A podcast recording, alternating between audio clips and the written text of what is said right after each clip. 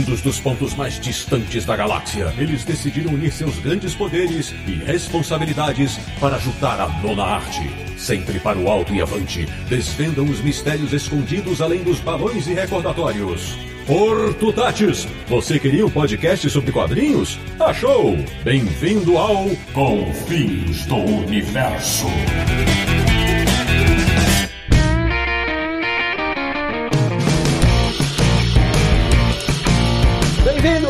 Bem-vindo! Está começando mais uma edição de Confins Universo, o podcast sobre quadrinhos que adora um pet, que é o podcast do Universo HQ, o site que tem o Bento, o Thor e a Fiona como membros honorários. www.universohq.com. E o programa de hoje vai falar sobre os amigos mais leais dos quadrinhos. Eu sou o Sidney Guzman, falo de São Paulo, e se tivesse um cavalo, ele se chamaria Jolly Jumper. De Petrópolis, no Rio de Janeiro, o cara que sonha em ter uma estatueta do Cripto na casa dele, Samir Naliato. O homem animal é mascote de si mesmo. Ô, louco, rapaz!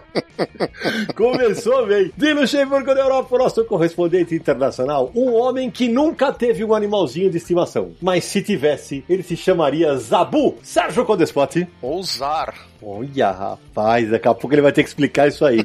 Agora, a nossa primeira convidada especial, estreando no Confins Universo. Ela que ama gatos, mas jura que nenhum dos que ela tem se chama Doraemon. Minha amiga Petra Leão, bem-vinda! Valeu, obrigada. Uma honra estar aqui e eu tô com meu gatinho Alastor no colo. Olha aí. E fechando o timaço desse episódio, um cara que já é freguês do Confis Universo, né? E tenho certeza de que ele adora o papagaio palestrino Charles Lucena. Em homenagem ao ausente Marcelo Naranjo, eu vou recitar uns versos que fazem parte do cancioneiro popular. É o bicho, é o bicho, vou te devorar, crocodilo eu sou. Olha, eu vou te contar, é, ainda, hoje o Marcelo Naranjo não está conosco, mas ele, eu tenho certeza, Samir, que se ele abrisse o programa, ele ia falar que hoje seria o cão fins do universo. Mas tudo bem, vamos lá. pois bem, meus amigos do Confins do Universo, depois do episódio 118 do nosso podcast, o Soltando os Bichos, que foi ao ar em dezembro de 2020, e no qual nós falamos os animais protagonistas dos quadrinhos, e lá a gente cantou a bola. Então, hoje é dia de muita diversão com as e os mascotes mais queridos da arte sequencial. Então, prepare-se, porque vai ter muito mais do que cachorros e gatinhos. Até já!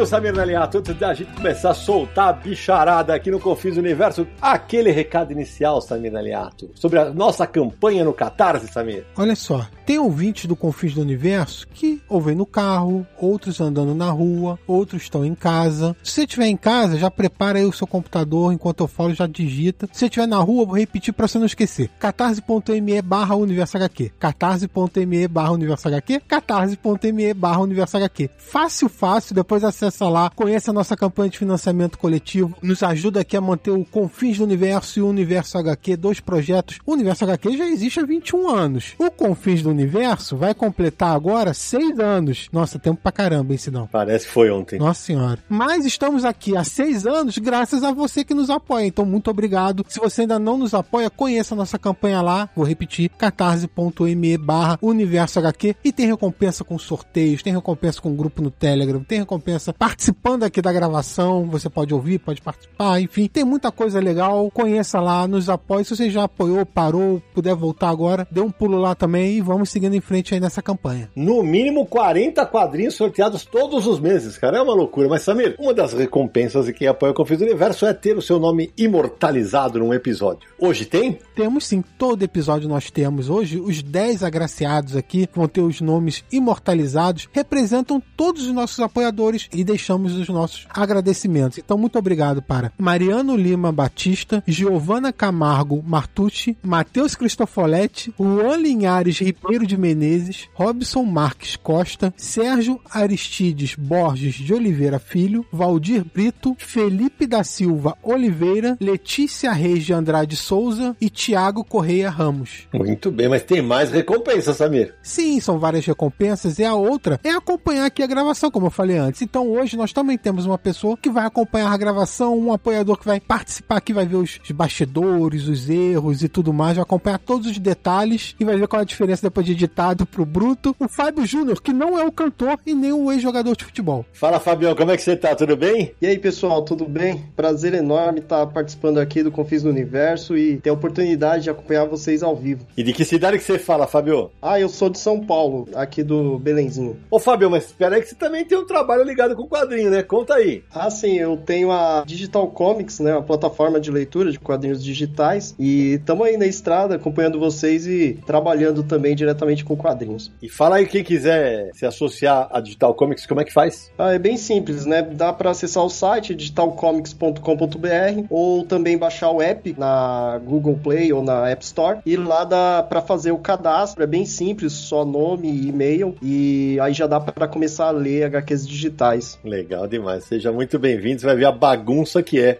uma gravação do Confis. Prepare-se. Ansioso por isso. Bom, então antes de começar mais um papo aqui no Confis do Universo, deixa eu apresentar meus convidados mais detalhadamente, começando pela minha querida Petra Leão. Petra, conta aí para quem de repente estava em outro planeta o tanto de coisa que você já fez nos quadrinhos. Olha, eu comecei a escrever quadrinhos em 2000. Eu comecei lá na editora Talismã, fazendo umas edições especiais de um mangá que eu não sei se vocês já ouviram falar, que era o Holy Avenger. Sensacional. Aí eu escrevi um monte de coisas ali é, do universo de Tormenta, né? Mercenários, Dado Selvagem, uh, Victory, que foi publicado nos Estados Unidos. E já faz mais de 10 anos que eu tô na MSP, na Maurício de Souza Produções, escrevendo Turma da Mônica Jovem, Chico Bento Moço, agora Geração 12. Ou seja, muita coisa. Ou seja, é uma roteirista de mão cheia, tem muito quadrinho publicado. E se você um dia vocês tiverem curiosidade, é, eu vou te dizer que a Petra talvez seja em número de páginas publicadas, talvez seja uma das mulheres mais publicadas do Brasil nos quadrinhos. Fica a dica. E o meu amigo Charles Lucena, que já é freguês, mas se apresenta hoje gripado, Charlão, mas manda aí. Bom, desculpem a voz, mas eu sou médico psiquiatra, sou leitor e colecionador de quadrinhos e já tive a honra de ser convidado algumas vezes aqui para o Confins e também para o Universo HQ em resenha. E é, é sempre um prazer voltar. Vocês estão ouvindo a gente? O Charles é o cara que até que ele implora, ele, ele exige participar sempre do programa, por exemplo, de melhores do ano, porque ele lê pra caramba, vocês não têm noção o tanto que ele acompanha de quadrinho. Mas bora lá. É o seguinte, apresentações feitas, hoje nós vamos falar de um tema que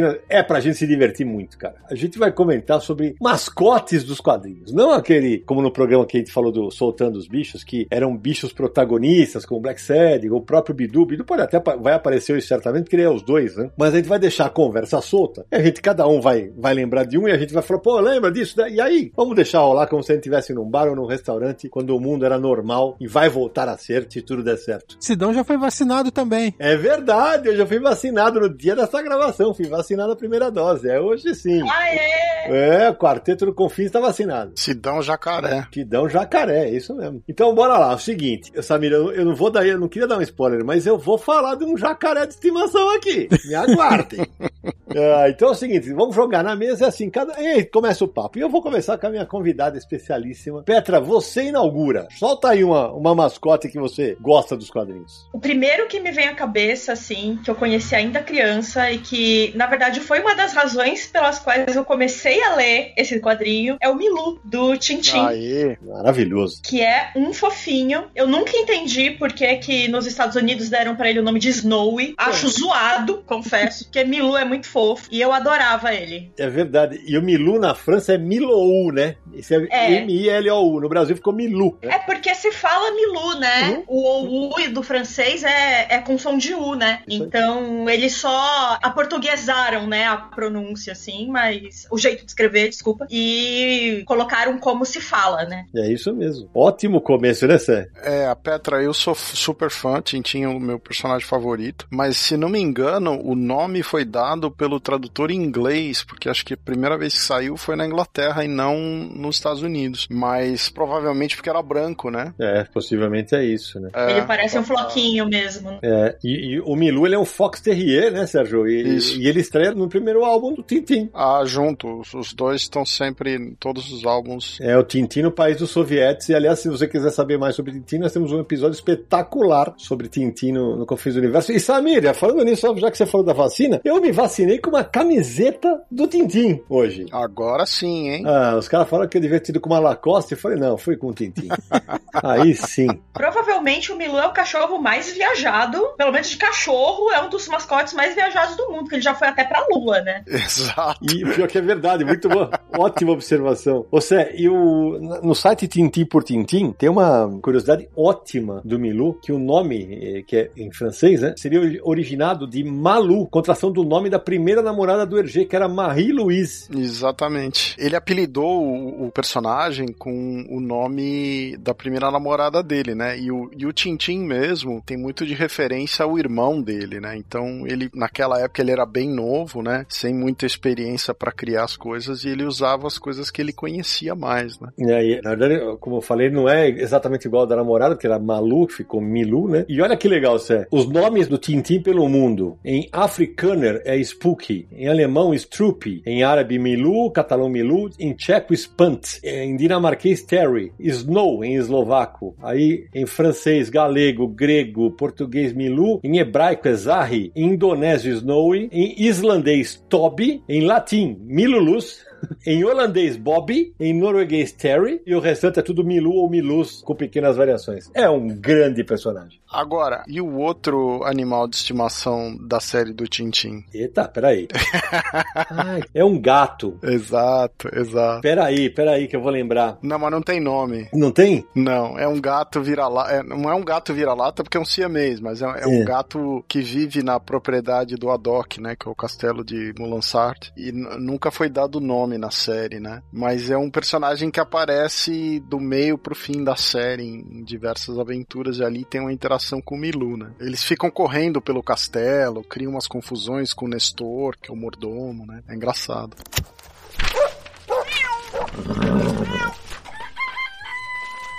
Ô, Charlão, agora eu vou, eu vou passar a bola para você. E eu falei antes de começar a gravar que eu ia te apertar. Você entendeu a referência da apresentação que eu fiz pro senhor, não? Claro que eu entendi, né? Você fez uma referência ao nosso time do coração. O nosso time é o seu nariz. Mas não era nada a ver com o, seu, com o seu time de coração, não. Seu palmeirense do caramba. Você sabe quem é Palestrino? Não, não. Você me pegou nessa. Palestrino era o papagaio de estimação da Tina, da família da Tina, quando Maurício de Souza criou a personagem. Nossa, não sabia dessa. Na verdade, quem era o protagonista era o Toneco, irmão dela, né? E ela era coadjuvante na época, que ela era bem hippie e tal. E eles tinham um papagaio chamado Palestrino. Olha aí, Charlão. Em sua homenagem essa daí. Essa é nova, em minha homenagem, né? Mas a Petra citou o Milu, que eu adoro. Eu vou citar outro cachorro, agora bem menos famoso e bem mais recém-criado, que é o Sortudo, né, que foi um cachorro criado na série do Gavião Arqueiro, do Matt Fraction e do David Aja. Né? Antigamente ele era chamado de Flecha pelo dono anterior, era um cachorro da máfia, e numa aventura do Gavião Arqueiro, ele salva o Gavião Arqueiro dos mafiosos e ele termina apanhando, perdendo um olho, e o Gavião Arqueiro adota esse cachorro machucado, leva ele para casa e desde então ele mora lá com o Gavião Arqueiro e também também participa das aventuras da Gavião Arqueira nos Vingadores da Costa Oeste. Por que eu citei o Sor primeiro? Porque tem uma história em Gavião Arqueiro número 11, que a história é toda contada sobre o olhar do cachorro. É uma história muito bonita, muito bem contada pelo Matt Fraction e visualmente pelo David Aja, que ele usa símbolos, ele usa imagens para falar na linguagem canina e para mostrar toda aquela história do ponto de vista do cachorro, do sortudo. Uhum. E essa história, inclusive, foi premiada com o prêmio Eisner. É verdade, chama. E o personagem é mais conhecido como Pizza Dog. Eu ia falar isso, é porque é, é Luke the Pizza Dog, né? O nome, o nome original, né? É, exatamente. Ele tem três nomes. Ele foi chamado de Flecha, depois de Sortudo e depois de Cachorro da Pizza aqui no Brasil. Aí Cachorro da Pizza pegou muito, mas eu chamo ele de Sortudo tudo. E, e acho que vale uma curiosidade, Charles, até porque eu acho essa história que você comentou brilhante. Quando eu tava fazendo a Graphic MSP Bidu Caminhos com o Eduardo Damasceno e Luiz Felipe Garrocho, eu tinha lido essa história fazia, sei lá, um ano e pouco. E eu falei, ó, falei pros dois, falei, ó, seguinte, cara, os cachorros não podem falar, eles têm que ser, se comunicar por ícones. E o Damasceno falou, ah, pô, beleza, vamos nessa. Até falei, a referência, evidentemente, era o Pizza Dog. Ele falou, beleza, tal. Aí depois ele me contou que ele falou, beleza pra mim, mas que quando ele ficou, desligou o telefone, ele falou, fudeu, né? O que, que eu vou fazer agora? E ele foi brilhante, ele e o Garrocho foram brilhantes, porque eles conseguiram juntar os dois bidus do Maurício, porque por isso que o Bidu tá nos dois programas do Confins, porque o Bidu do Maurício são dois. O Bidu, quando ele é o astro das HQs, ele é bípede. E ele fala com a Dona Pedra, ele fala com o Manfredo, com o Bugu. Quando ele é a mascote do Franjinha, o pet do Franjinha, ele é o quadrúpede. E aí, o que, que eles fizeram? A história inteira ele é um cachorro quadrúpede. Mas nos balões, ele é bípede. E eles juntaram as duas formas que o Maurício criou numa história só, que depois teve continuação em Bidu juntos. E eu sou muito fã do trabalho dos dois. É brilhante, é uma ideia brilhante. É, e falando na turma da Mônica, né? São diversos pets aí que a gente pode conversar sobre, que são interessantes, que inclusive até ganharam série animada no YouTube depois, né? É verdade. Podemos começar. Então vamos lá. Bom, a gente já falou do Bidu, né? Que é o primeiro personagem do Maurício, ele já estreia como cachorro do Franjinha, né? Logo de cara. E se torna o símbolo da editora do Maurício de Souza, né? Toda revista que sai com Maurício de Souza editora, vocês veem o Biduzinho lá cercado de, de estrelinhas tal. Mas ele não foi o único. Com o passar do tempo começaram a surgir outros, né? Por exemplo, o nosso querido Mingau, né? Amo. Gato, olha lá, a, a, sabia, essa é gatófila, né? Amo! Olha lá. E é legal de contar, é, Charles, que o Mingau, quando surge, foi uma campanha. Porque ele era um gatinho branco que a Magali tinha. Foi feita uma campanha na época, nas revistas da editora Globo, para escolher o nome, e quem ganhasse o prêmio ganhava um gatinho de verdade. Eu e... lembro é... disso, Sidão. Olha aí. Eu, eu lembro disso, foram, foram dos primeiros números da revista da Magali. Eu lembro Isso. que a revista da Magali vendeu pra caramba quando foi lançada, inclusive passou a da Mônica em um mês. Sim. Vinha numa caixinha, né? Eu lembro também eu comprei, acho que eu tinha uns 9 anos, assim, uns 9, 10 anos. Isso, era uma caixinha rosa com a gravura da capa da revista número 1. E eu lembro que esse concurso movimentou muito nas bancas na época. É, é isso, ó, pra vocês terem ideia, o Mingau era apenas um gato, ele foi criado em 89, né? E aí na história, um nome para o meu gato, que saiu em Magali número 2, é justamente esse negócio da campanha, né? E tem uma, umas coisas muito engraçadas, porque a Mônica chama ele de Coiso na história, aí a Mônica sugere que ele se chamasse Furungo ou Botonho. Eram outros tempos. Aí vem, ó, o Cascão e o Cebolinha, que sugerem Xaninho, Mimi e Fifi. Aí o Cebolinha chama de Robson, Rubens e César. E aí a, a história vai e tal. Bendita leitora que sugeriu o Mingau, hein? Exato. Então, aí, mas não foi uma leitora só, não. Um, não foi só um leitor. Aí, três meses depois, em Magali número 6, é revelado o nome. A história chama-se Enfim, um Nome. E ele é batizado como Mingau. A história tem até o Capitão Feio na história. É muito legal. E, ó, pra vocês terem ideia, 60 65 crianças batizaram como mingau e foram 65 gatinhos numa parceria com a Gatsy e a Gatio Black Magic e a Editora Globo. Muito legal. Eu lembro que eu cheguei a mandar carta sugerindo o nome, mas, mas eu não lembro que nome eu sugeri, esqueci. Desapareceu da minha mente, mas eu lembro que eu mandei carta. Mas olha que coisa, eu lembro que o nome que a minha amiga sugeriu, que era Fifi, justamente. E eu lembro que eu falei pra ela, mas Fifi é nome de cachorro. E ela, não, mas é o nome que eu vou mandar. Ah, então tá bom. Que mas o que eu sugeri eu não lembro. E a gente tem que citar que tem outros pets da turma da Mônica. Vou deixar até a Petra soltar essa aí. Vai, Petra, puxa uns aí, hein? Pô, Floquinho. Tem cachorro que a gente não sabe se vai ou vem. Sensacional. Monicão. Monicão, que é um cachorro que é engraçado que ele, o Monicão é dado de presente pelos Cascão e pelo Cebolinha, pra zoar a Mônica, né? Ah, porque parece com você, parece com você, e o Monicão toma um lugar na turma e fica. E o detalhe é que a Mônica de verdade realmente gosta, né? De bulldog, desses uhum. cachorros com cara de bravo, assim. Exatamente. E o Floquinho, que é um. Depois que o Maurício definiu a raça, é um Yasa Apso, né? E que é a estrela, uma das estrelas de turma da Mônica Laços, a, gráfica do Vitor e da Luca Fage, que acabou parando no cinema. E, inclusive, muito bem interpretado por um Floquinho maravilhoso, que eu tenho foto com ele, inclusive, que era um fofo. É o pivô, né, do filme. Uhum, total. E foi o primeiro ator do filme apresentado, viu?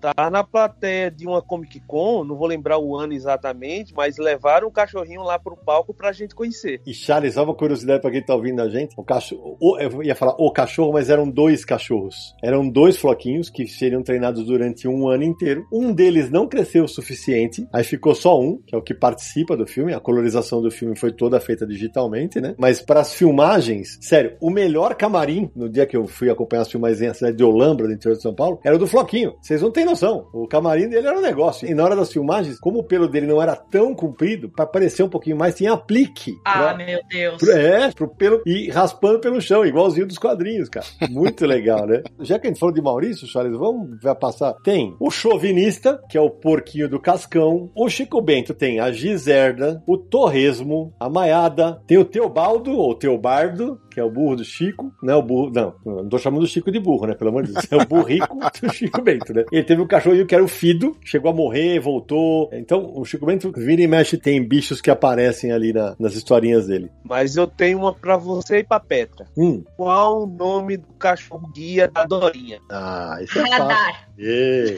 É o radar. Uma ótima lembrança. Mas eu acho que o, o pet mais legal da turma da Mônica foi o jacaré do Cebolinha. Aí. O Onofre, que é o jacaré de estimação do Cebolinha. Exatamente. É uma história impressionante que ele.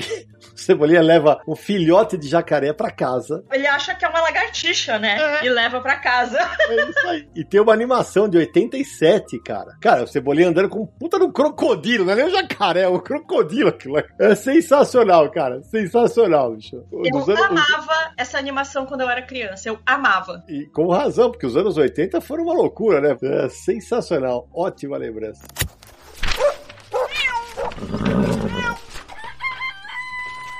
Deixa eu explicar por que, que eu falei Zar. O Sidão falou do Zabu, né? Que eu gosto muito do Casar, de uma fase antiga do Casar. Mas quando o Casar surgiu, ele surgiu em 39. Ele não era o mesmo personagem que a gente conhece hoje, né? Ele era um personagem que chamava David Rand, que existia nas selvas do Congo, né? No Congo belga ainda. E o, o leão que andava com ele não era um tigre de dente de sabre, se chamava Zar. E Casar significava irmão de Zar. Que legal. A primeira versão do Casar era ele e o Leão, né? Depois vem o, o segundo Casar, que é o Kevin Plunder, que vem com o Zabu, que é o tigre de dente de sabre, né? Eu sei que pra muita gente o Casar, o original, é o primeiro herói da Marvel, né? É, ele, ele surgiu nos pulps, né? Isso. É, é por isso, né? 1936, né? Quando saiu a primeira revista da Timely Comics, o Martin Goodman, que era o dono da editora, ele quis usar o personagem porque foi ele que escreveu a história do Casar usando o pseudônimo de Bob Bird. Então, quando ele lançou a primeira revista, ele quis que usasse o personagem que ele tinha criado, né? Ah, entendi. É porque o Casar aparece na primeira na Marvel Comics 1, né? Junto com o Tocha Humana, o Namor e o Anjo, né? Exato. Mas essa versão original, ela surge no Pulp, né? E depois, quando sai o comic, ele lança, relança o personagem no comic com a mesma história, né? É, só pra situar o pessoal, o Casar é uma espécie de Tarzan, né? Sim, total. Só que vez de ser encontrado pelos gorilas e ser criado pelos gorilas virar um homem macaco, é encontrado pelo tigre dente de sabre, que é o Zabu, né? E aí o Zabu, depois que ele cresce, vira aí o animal que acompanha ele. É, isso inclusive na, na chamada Terra Selvagem da Marvel, né? Que é um, Sim. um lugar que existe uma espécie de uma pré-história ali fantástica, no qual ainda tem tigre de dente de sabre, né? Inclusive, nessa semana que a gente tá gravando esse podcast, a Marvel acabou de anunciar uma nova série do Casar, né? Pra quem não tá acompanhando os quadrinhos de herói, o Casar que a gente tá conversando aqui, o Kevin Plunder, morreu há pouco tempo na saga Império e agora a Marvel vai ressuscitar ele mais uma vez. Ele volta com um gibi mensal esse ano. Será que é porque vão fazer alguma coisa com o personagem no cinema? Já que o Sérgio falou sobre um, um felino aí, né? A gente vai falar de muito de cachorro, de gato, que também é um felino, óbvio. Mas enfim, mas a gente falou de um tigre dente de sabre. Queria lembrar que em Walking Dead tem um tigre também, que é a Shiva, que, né, que é o tigre do Ezequiel, que é o, o, é o mascote. Ele Realmente esse- acompanha o Ezequiel, né, lá na comunidade que ele comanda lá de, de sobreviventes. E não esquecer também do Bubates de Watchmen, que acompanha o Ozymandias. Olha aí. Ele é uma espécie diferente, não é, Samir? é criação dos Ozymandias, é, com clonagem e tudo. É uma, uma espécie ali criada pelos Ozymandias, é um tipo de felino, né? É, o Bubastis, ele é um lince geneticamente modificado Uhum. pelo Ozymandias. Agora, Samir, sabe que na abertura eu fiz uma brincadeira, talvez quem não conheça tanto de quadrinho europeu não tenha sacado. Eu falei que se eu tivesse um cavalo, ele se chamaria Jolly Jumper, que é um bicho espetacular. É o cavalo mais esperto do mundo, é o cavalo do Lucky Luck, cara. Cara, é espetacular. Maravilhoso. Joga gente... até xadrez. Exatamente. Ele tem interações maravilhosas com o personagem. E tem uma peculiaridade: o Lucky Luck acaba tendo dois animais de estimação. O Jolly Jumper, e depois ele vai ter, já que ele tem o cavalo mais esperto do mundo, ele vai ter o cão mais estúpido do universo, que é o Rantanplan. Mas o cachorro é mas, coitadinho, o cachorro é tapado, bichinho, mas é tapado. mas acontece que ele ganhou, né, Sérgio? Na Europa ele ganhou, inclusive, série própria. É, ele tem uma série de álbuns de humor. É até mais infantil, né, que o, uhum. que o material do Lucky Luck, mas é para um público um pouco mais jovem, mas é isso aí mesmo. O Rantanplan tem 20 álbuns da série regular e quatro especiais. Olha isso, velho. Quer dizer, ele virou um personagem que ganhou, ganhou vida própria, total fora da série série. É realmente impressionante, cara. Adoro, adoro o Rantanplan e adoro o Jolly Jumper. E o Jolly Jumper, ele é, é, é, é muito curioso, ele é um cavalo branco, para quem nunca leu os Lucky Luck, e ele tem a crina, que é, a crina dele tem um topete, e, e, o rabo é loiro. A crina e o rabo são loiros. Então é, é, é um personagem realmente maravilhoso. Agora, já que nós estamos falando de gatos e personagens europeus, né? Um gato que é um animal de estimação de um vilão é o As Azrael, que é o gato do Gargamel dos Smurfs. E é gozado porque existem poucos vilões nos quadrinhos com animal de estimação, né? No cinema você tem o Blofeld do 007, tem outros até. Mas nos quadrinhos eu tenho dificuldade de lembrar um outro personagem que seja vilão e tenha um animal de estimação, né? Mas é o caso do Gargamel, né? Aqui nos desenhos animados do Brasil, o gato era chamado de Cruel. Que legal. Agora eu tô tentando lembrar se tem vilão. Bom, o Ozymandias, ele acaba sendo um vilão, né, nos quadrinhos quadrinhos, mas assim, é que é uma série regular tal, mas assim. É, quem tem, Sidão, você lembra daquele vilão do Quarteto Fantástico, que é o Fantasma Vermelho, que ele tinha três super macacos? Sim, sim, sim. Eles tinham ido pro espaço e ele tinha três macacos com superpoderes que eram mais ou menos mascotes dele, né? Cada um com um poder diferente. Mas é difícil de considerar aqueles personagens exatamente como mascotes, né? É, também concordo. Se a gente considerar a Arlequina, né, uma vilã, porque hoje ela é meio vista como heroína, ter heroína, depender da história, ela tem uma hiena, né, que o nome é Bruce. É. acho que nos quadrinhos são dois, mas é, eu não vou lembrar se o nome Bruce foi só para animação, se nos quadrinhos tinha nome também. Você, você lembra disso, Charles? Eu não lembro. Não, de cabeça aqui não, mas eu sei que apareceu também no filme, nesse último uhum. filme, Arlequina e as Aves de Rapina, que saiu há dois anos, também aparece o bichinho por lá.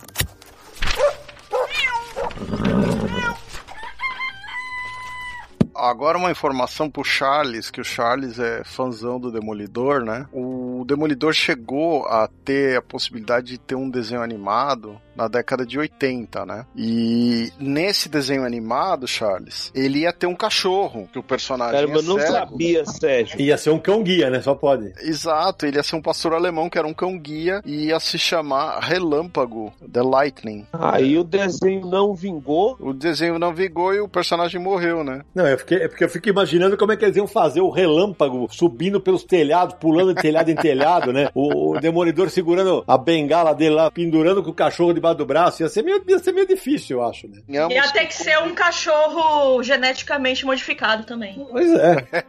Mas convenhamos que, como identidade secreta, o cachorro guia faz todo sentido pro advogado cego, né? É verdade, total. E ia ter uma máscara ainda, o relâmpago. Bom, aí já não sei. Se ia ter uma máscara vermelha com chifrinho nas orelhas, não sei. Ah, certeza. Pra desenho animado, você acha que não?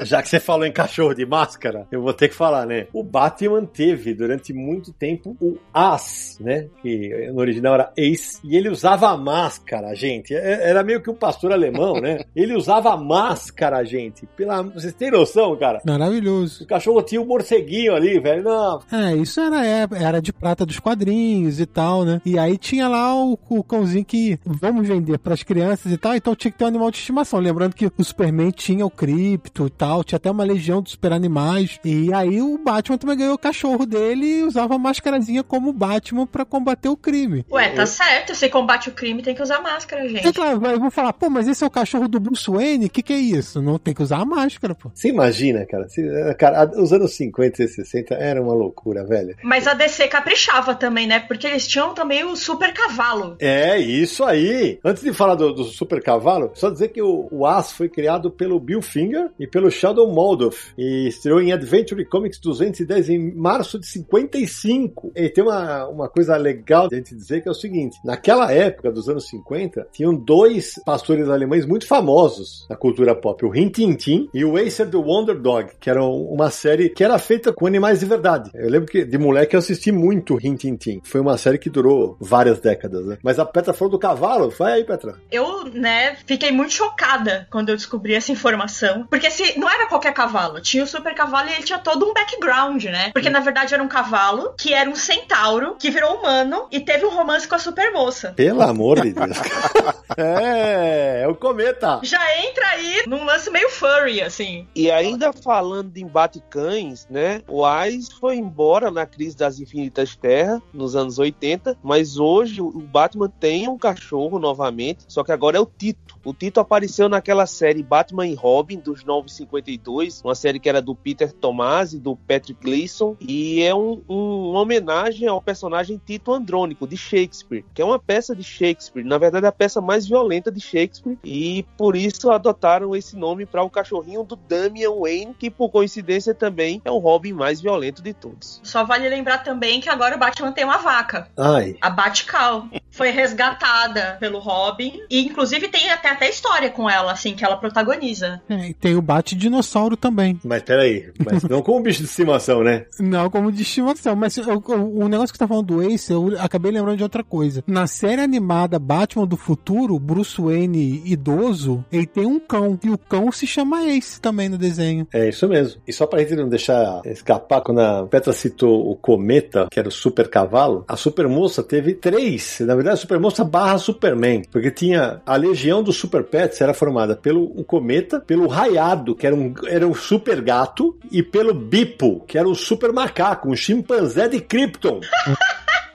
Você quer dizer, vocês acharam que só, só o Kalel que escapou de lá? Ah, tá. De cueca vermelha, shortinho vermelho, blusa azul e, e capa, inclusive. Exatamente, cara. Ele foge de um zoológico de Krypton. Quer dizer, era uma loucura, rapaz. É. E tinha o Krypto, né? Que era o cachorro do Superman, do Superboy. Exato. O, inclusive, a Legião dos Super Pets vai ganhar um novo filme animado. E quem vai fazer a voz do Krypto é o The Rock. Uau! Mas eu sou super a favor de trazer o Krypto de volta. Eu gosto do Krypto. É um baita personagem. É muito legal. E o Krypto também é mais um desses animais da DC Comics que foram extintos na crise e retornaram depois, né? O Krypto voltou naquele título Batman vs Superman, depois foi coadjuvante do Superboy, do Conner Kent, e hoje em dia aparece nas histórias da DC atual, atuando junto da Supergirl e do John Kent, filho do Superman. Exatamente. E nesses casos ele é basicamente uma mascote mesmo. No outro programa que a gente gravou, que eu, como a gente falou do Soltando os Bichos, a gente até fala da série, porque ele tem, ele tem séries animadas que ele estrelou, e ali sim ele é protagonista, né? Diferentemente de quando ele atua como mascote. Mas um, é um, um belo personagem. Mas tem aquela história do Alan Moore, né? O que aconteceu ao Homem do Amanhã, que o Krypto tem uma participação linda. Verdade. Ele se sacrifica lá pelo Superman e tal. É, o Krypton originalmente é, é realmente o cão de estimação da família El, né? Em Krypton. E aí, depois que o Clark é enviado, né? O Kal-El é enviado, enviam junto o Krypton pra cuidar dele.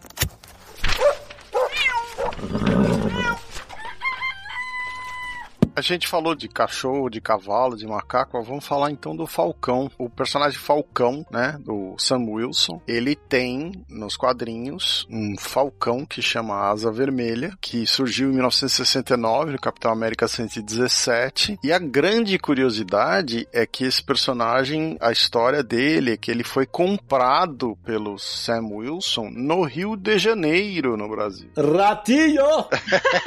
Exatamente, isso aí. Alô, Ibama! Eram Eu- outros tempos mesmo, hein? Eu confesso pra você que eu não sei se essa informação é um retcon, né? Eu acredito que seja. Não se trata, eu acho que das histórias originais, mas uma, uma origem posterior que deram o animal, né? Mas o curioso é que o Falcão dos quadrinhos tem um, um elo telepático com o pássaro, né? Mas era por causa do cubo cósmico, não era? Sim, porque o Caveira Vermelha usa o cubo cósmico para alterar a origem do Falcão. E através do cubo cósmico nessa aventura que se estabelece estabelece o elo telepático entre ele e o pássaro, né? E no cinema ele virou um tipo um drone, né? Não é um falcão de verdade, é uma espécie de um drone que o falcão tem no uniforme dele, na armadura dele. Falando em pássaro também de super-herói, tem a coruja do Doutor Meia-Noite, né? Da DC Comics, da Sociedade da Justiça, que inclusive tem a ver com a origem dele, né? O Doutor Meia-Noite é, era um médico e ele é ferido numa, numa briga com mafiosos também, sempre os mafiosos aí aparecendo. E ele era cego e um dia ele estava na casa dele e uma coruja quebrou a janela e ele se assustou e tirou as ataduras e descobriu que ele conseguia, sem as ataduras, enxergar coisas, tinha sentidos ampliados. Então ele terminou adotando a coruja como mascote e começou a atuar como Doutor Meia-Noite. E ela não tem nome, Jalão? Não, não tem nome. Eu pesquisei e não achei o nome dela em lugar algum. Olha aí. Então, para ficar nos pássaros, lembrar que o Timothy Hunter também tem uma coruja, né, do livro da magia, que não é o Harry Potter. E que não é a Edviges, né, que é a coruja do Harry Potter, né? Exato. E o outro pássaro que eu lembrei é o Matthew do Sandman. É um corvo. Eu, aliás, o Charles está aí para me acompanhar. Estamos maratonando o Sandman, ótima decisão que eu cheguei a tomar, porque está sendo muito bom reler. E tem o Matthew, que é o corvo, e o curioso do Matthew é o seguinte: o Matthew é um corvo do sonhar, né? Criado pelo Sandman. Uhum. Mas o Matthew, ele era um personagem da revista do Monstro do Pântano. Porque ele era um agente no Monstro do Pântano, ele é morto, ele morre. E aí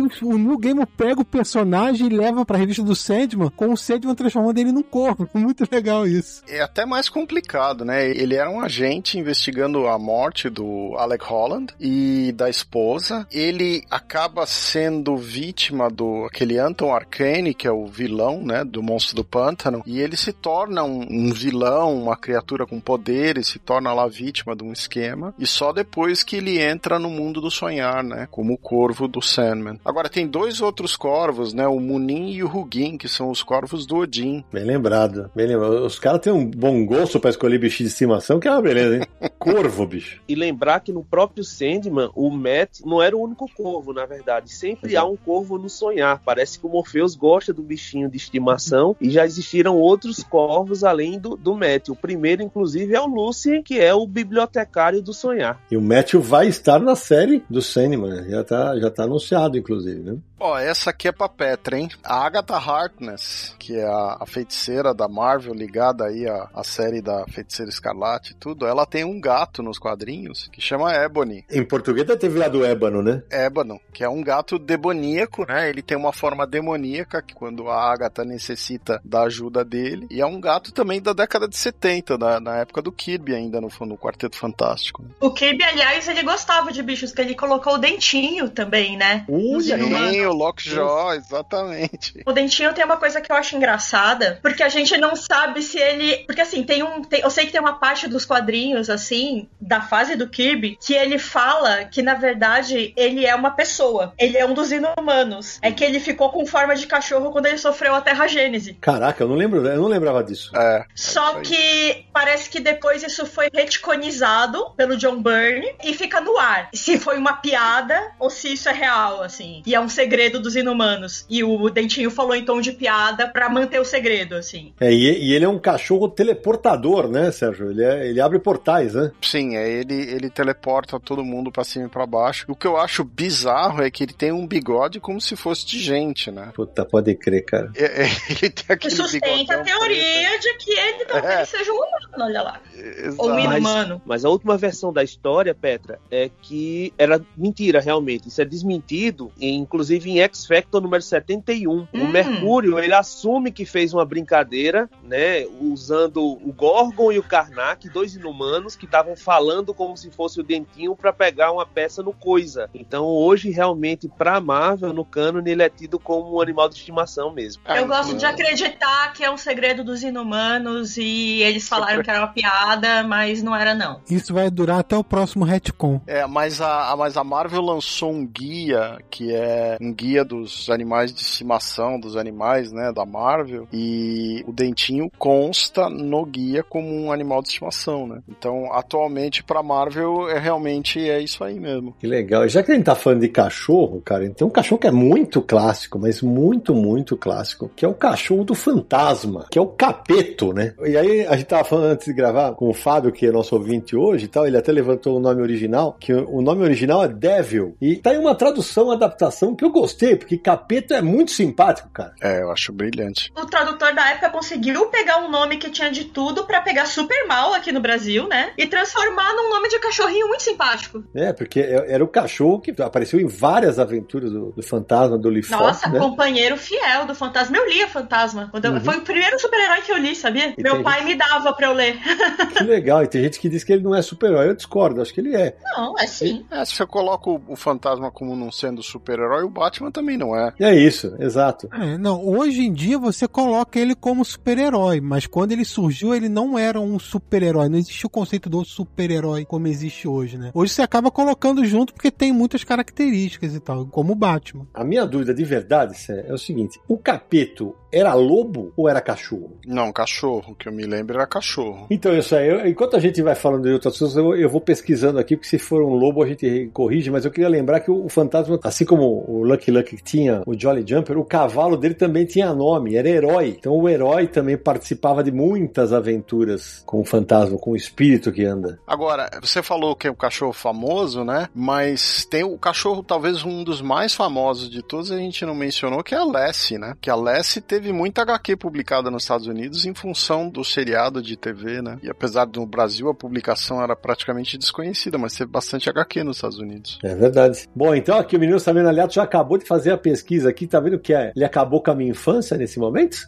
Capeta era um lobo, era um lobo e não um cachorro, olha só, parecia um cachorro. Eu cresci achando que era um cachorro, gente. Desculpa aí. Então, às vezes, eu não sei dizer, às vezes na tradução da época, enfim, não sei, mas tá, aqui eu tô vendo aqui que era um lobo cinza da montanha, inclusive tem quadro mostrando que era, dizendo que era lobo, né, sendo da- Uhum. dos arbustos e tudo. É, e a minha lembrança era, era que fosse um pastor alemão. A minha também. Porque aqui, Sérgio, acabei de ver uma foto de uma série de TV que aí é um pastor alemão. Aí sim. Até porque pra treinar um pastor alemão é muito mais fácil do que pra treinar um lobo, né? Pois é, o que eu ia falar, vão arrumar um lobo pra treinar. Nem na série do, do Game of Thrones era lobo mesmo. Talvez a gente tenha a lembrança daí, né? É, e o nome original dele era Devil, né? Então, por isso que o capeta, né? Então, e realmente em inglês também fala que é um lobo. Você tem razão também. E a Petra acabou de destruir Game of Thrones pra mim agora.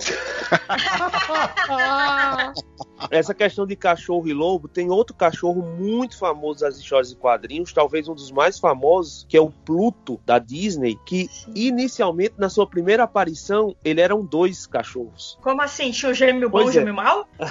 Não, é que a origem dele é bem controversa, né? Na verdade, o Pluto surgiu num desenho animado. Eram dois cachorros da mesma raça, Bloodhound, e eles não tinham nome. Eram dois cachorros do João Bafo de Onça que perseguiam o Mickey. Depois, alguns desenhos depois, um desses cachorros voltou, só que como cachorro da Minnie. O nome dele era Hoover. Só depois que o Walt Disney, em pessoa, rebatizou o cachorro de Pluto, porque na época o o antigo planeta Plutão foi descoberto. Aí ele gostava do nome, rebatizou o cachorro para Pluto e virou o cachorro mascote do Mickey. É, Pluto é a palavra em inglês pra Plutão, né? Bom, já que a gente tá falando de cachorro e o pessoal pode ficar boiando aqui na abertura do Confins do Universo, deixa eu esclarecer aqui. Quando eu citei que os membros honorários do Universal, que Bento é o meu cachorro, Thor é o cachorro do Samir e a Fiona é a cadelinha do Marcelo Naranjo, que não está conosco. Então, só para deixar para vocês essa informação, porque eles não são personagens de quadrinhos, sabe? Mas voltando aos quadrinhos, tem um outro personagem muito famoso que também tem cachorro e cavalo nomeados. Tex Wheeler, o Ranger da Sérgio Bonelli Editore. Porque o cavalo, muita gente lembra que é o Dinamite. Agora, o cachorro, pouca gente lembra que ele teve um cachorro chamado Satã. Já que a gente tava falando de diabo lá com o capeta, tá? ele teve um cachorro chamado Satã. Então, fica aí o registro que né, o Tex Wheeler também teve o seu, a sua mascote canina, que era o Satã. O- o- você lembrou de outro, né, Charlie? Outro cachorro aí? Lembrei sim, a gente acabou de falar do Pluto da Disney, mas também tem outro cachorro na Disney chamado Cão, que é o cachorro do Urtigão, que surgiu é, em 1964. Mas uma curiosidade sobre o Cão é que o Brasil foi o país que mais utilizou esse personagem, de longe. No Brasil foram centenas centenas de histórias envolvendo esse personagem, e enquanto outros países ele apareceu muito pouco. E só um complemento em relação à Bativaca, a gente fica achando que a Bativaca foi criada pelo Grant Morrison, porque ela começou a aparecer naquela série Corporação Batman, volume 2, só que é uma personagem que já havia sido criada antes. A Bativaca surgiu a primeira vez na revista infantil Tiny Titans, número 17, criada por Art Baltazar e por Franco. O Morrison só reciclou a ideia e levou para o universo do Batman. É, realmente é uma loucura em cima da outra na DC Comics. E eu não posso terminar de o lado canino. Daqui a pouco a gente vai lembrar de mais algum canino, mas assim, até porque o Marcelo Naranjo não tá aqui hoje, e ele certamente ia citar esse personagem, se eu não citá-lo, ele vai ter um circo-tico, cara. Tem um cachorro que é sensacional, chamado Otto, né? Que é o cachorro do Sargento Tainha, né? Do quartel Swamp, da, da série do Recruta Zero do Mort Walker. É um cachorro brabinho, igual igual o seu dono. Ele usa uma, uma fardinha militar, cara, e, e ele é todo invocadinho, cara. Adorava esse personagem. Gosto demais dele. E uma curiosidade, nas histórias do. Como a, a família de personagens do Mort Walker é gigantesca, tem também a Bela, que é a gata angorá de estimação da Louise, a sargento Louise Lorota, que estreia nos, em, em 86 nas tiras do Recruta Zero. Eu lembrei de mais dois cachorros, Sidão, da Marvel, que atualmente estão nas revistinhas. Um é o Bats, que é um Bacê, que é um cachorro do Doutor Estranho. Teve uma época recente nas histórias onde o Loki era o mago supremo da Terra e o Doutor Estranho ficou de veterinário. E nessa época de veterinário, ele adotou o Bats. Só que esse Bats morreu numa luta com o Loki, virou um fantasma, mas como para as histórias em quadrinhos nada é impossível,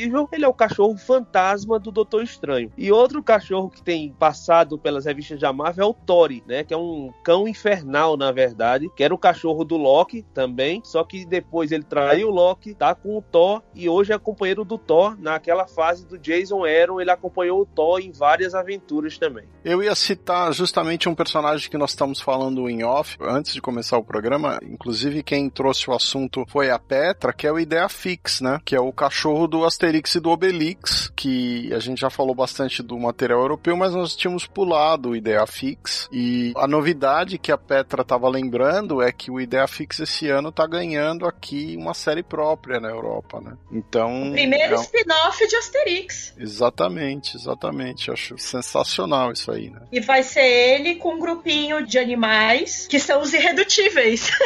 Sensacional. Depois que a gente falou de cães e gatos, né, eu vou lembrar aqui de dois leopardos, né, um leopardo e um leopardo negro, que é o Biri e a Ina, que são os personagens, os animais de estimação da Shana O'Hara, né. A Shana é uma personagem da Marvel, né, claramente uma versão feminina aí do Tarzan, né, e originalmente, como as aventuras dela eram na África, ela tinha dois leopardos, né, um leopardo negro e um leopardo tradicional malhado com esses nomes. Engraçado que você tava lembrando do cão, do urtigão, e eu lembrei de um outro personagem da Disney também, que eu acho que só tinha história aqui no Brasil, que era o Peninha, que ele tinha um gato chamado Ron Ron, É que verdade.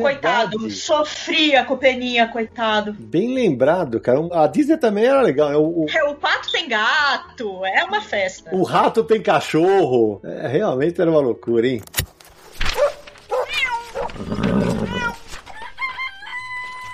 Bom, a gente tá falando há um tempão já de mascote e tal, mas ainda não citamos, nós nem começamos a falar de mangá, né? O que mais tem em mangá é pet. O pessoal adora colocar bichinho em mangá. Uma vez eu li uma teoria de que era porque, como os japoneses não têm espaço em casa pra cuidar de bicho, pra ter bicho, o pessoal compensa colocando em obras de entretenimento. E aí, né, surge chaveirinho, brinquedinho. Dizem que é um jeito aí dos japoneses compensarem, né, a falta de ter bichinhos em casa, colocando nos mangás. E eu não posso deixar, né, de falar, claro, eu como gatófila, não posso deixar de falar dos gatos mais famosos dos mangás, que são os gatos da Sailor Moon, a Luna e o Artemis. Olha A Luna é a gatinha preta e o Artemis é o gatinho branco. Na verdade, o, o Artemis não é da Sailor Moon. A Luna é da Sailor Moon e o Artemis é o gato da Sailor Venus. E uma coisa que eu acho muito legal é que eles não são só pets, eles cumprem a função de mestres, porque eles que guiam as Sailors, assim, eles que explicam o que fazer, eles contextualizam muita coisa no universo de Sailor Moon. Olha E o mais legal. é que eles também têm forma humana. Tem uns especiais em que eles aparecem com forma humana. É, e já que você falou de gato na abertura, para apresentar a Petra, eu citei Doraemon, né? E Doraemon é do Fujiko F. Fujio, é um clássico dos mangás, né? Muita gente fala que talvez seja, entre aspas, a turma da Mônica de lá, né? De- porque pega desde a infância. E ele é um gato robô, não é isso, Petra? Sim, ele é um gato robô.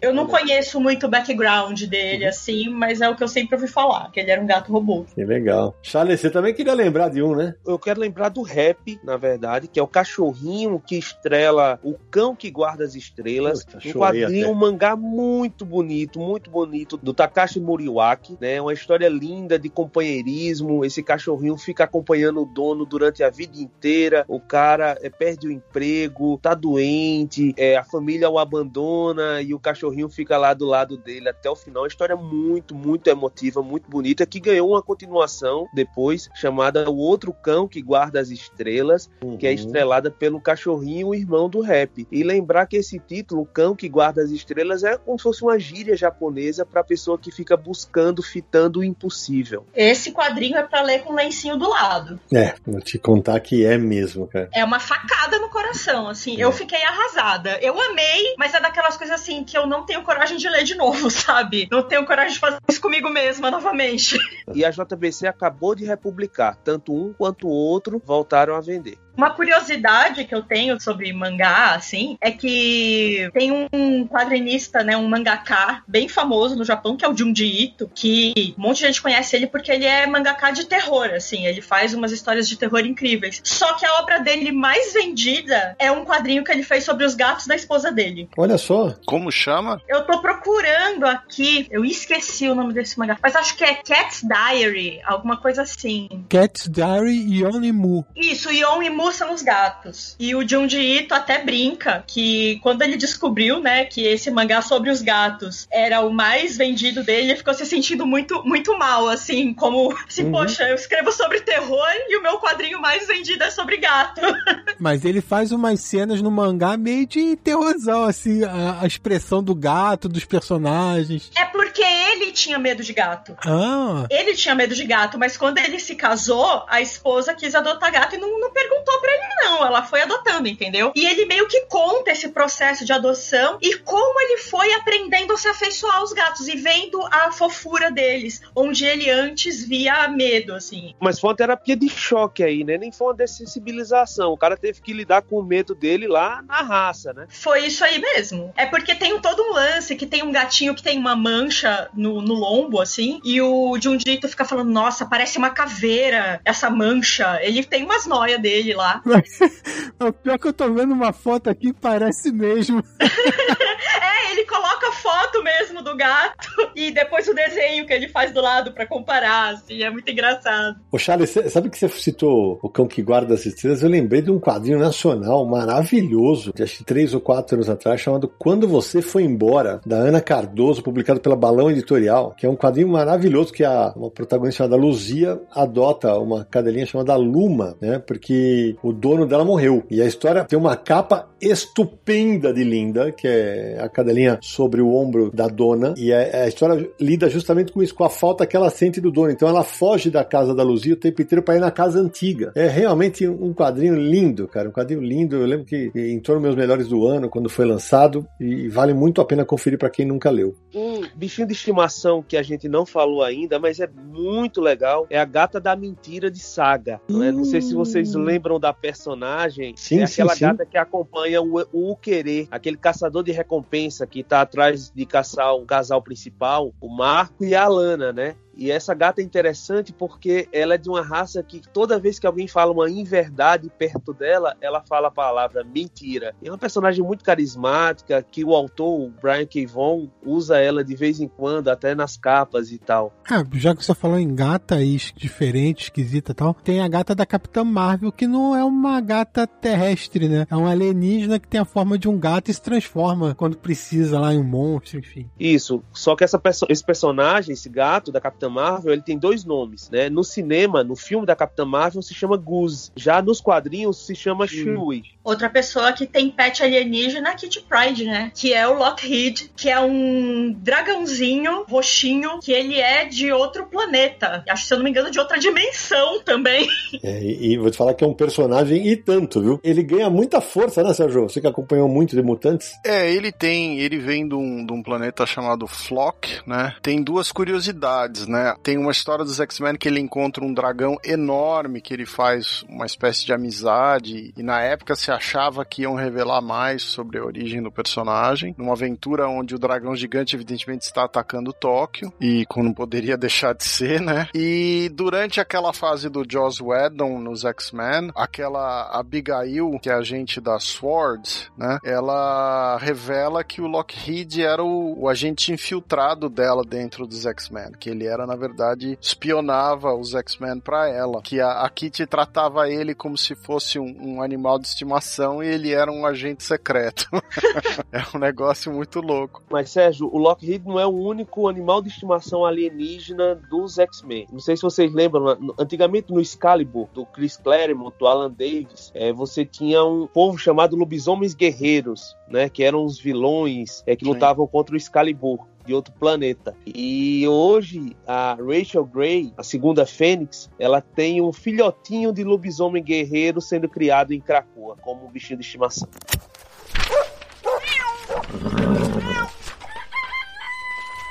Eu queria lembrar, para não passar em branco, né? A gente até citou no outro programa que a gente fez sobre animais, do cachorro do Charlie Brown, né? Que é o, o Snoopy, né? Que ele funciona como animal de estimação do Charlie Brown, como pet do Charlie Brown, mas ao mesmo tempo ele é um personagem próprio, né? Além disso, tem a questão do Woodstock, né? Porque o, o passarinho, o Woodstock, ele acaba funcionando como se fosse um pet do Snoopy, né?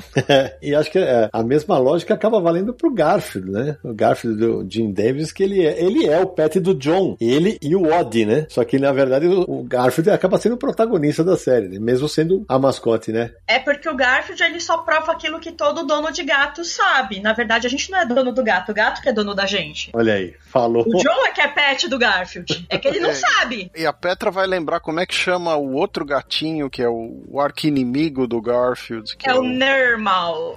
o Normal. Que tem uma cara de bonzinho, né, cara? É que ele é fofinho, ele é, ele é pequenininho, fofinho. Aí eu, eu lembro de uma tirinha que o Garfield fala assim: é, aproveita, aproveita enquanto você pode, porque um dia você vai crescer e vai ficar gordo e feio que nem eu. Aí o Nermal, eu sou anão. Olha aí, muito eu não sabia. Essa eu não sabia. Pessoal, e ainda sobre gatos, tem um que ainda não estreou no Brasil, que vai ser uma pegadinha para os tradutores de gibis por aqui, né? O Asa Noturna, no original Nightwing, ele acabou de ganhar um gatinho no título atual dele da DC Comics, que se chama Bitewing, né? Que é uma piada com o nome do Nightwing. Então imagina como é que vão traduzir isso aqui sem perder a piada. É o morde asa. É o asinha, pô. Já coloca lá, bate guri. Vai, não, não, não dá ideia. Não vai dando ideia, não, pelo amor de Deus. Né?